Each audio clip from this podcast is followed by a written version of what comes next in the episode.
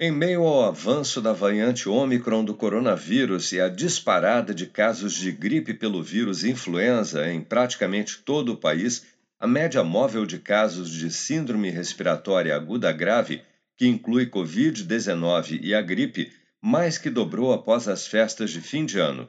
Segundo o boletim Infogripe da Fiocruz divulgado neste sábado, o número saltou 135% na primeira semana epidemiológica do ano de 2 a 8 de janeiro, em comparação com as últimas três semanas de novembro.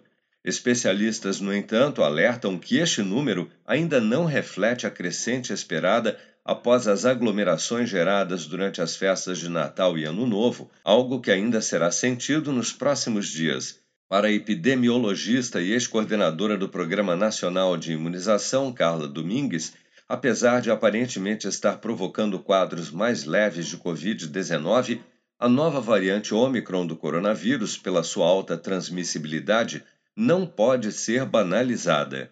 Eu acho que o que nós temos hoje no presente é uma, uma variante muito transmissível, que vai aumentar muito o número de casos, portanto, nós temos que evitar a transmissão para que a gente não tenha agora não esgotamento de UTIs e de, de, de unidades hospitalares, mas atenção básica, como nós estamos vendo agora, né? uma procura gigantesca e principalmente no momento que os profissionais de saúde estão ficando contaminados e que a gente pode ter uma diminuição de, de pessoas para atender a população. Então, nós não podemos banalizar essas, essa variante, achando que a situação está sob controle. Não, nós precisamos ainda manter todas as medidas, né? utilização de máscaras, lavação de, de, eh, da mão corretamente, utilização de álcool gel e, principalmente, nós precisamos garantir que a população compareça aos postos de vacinação para tomar a segunda dose e, principalmente, o reforço. Né? Nós temos uma baixa procura do reforço nesse momento, que é tão fundamental, porque a Omicron, ela, é, ela responde bem com com a dose de reforço. Até amanhã desta segunda-feira, 162 milhões 137 mil 253 pessoas, ou 76% do total da população do país, já haviam recebido a primeira dose de vacina contra a Covid-19, sendo que destas, 146 milhões 295 mil 988, ou 68,6% dos habitantes do país, também já foram imunizados com a segunda dose ou dose única contra a doença.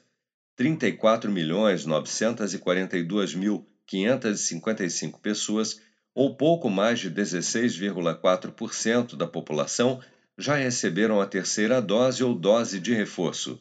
Segundo dados enviados pelas secretarias estaduais de saúde ao Ministério da Saúde e ao Conselho Nacional de Secretários de Saúde, o Brasil registrou neste domingo 24.934 novos casos e 74 mortes por Covid-19, elevando para 621.045 o total de óbitos relacionados à doença.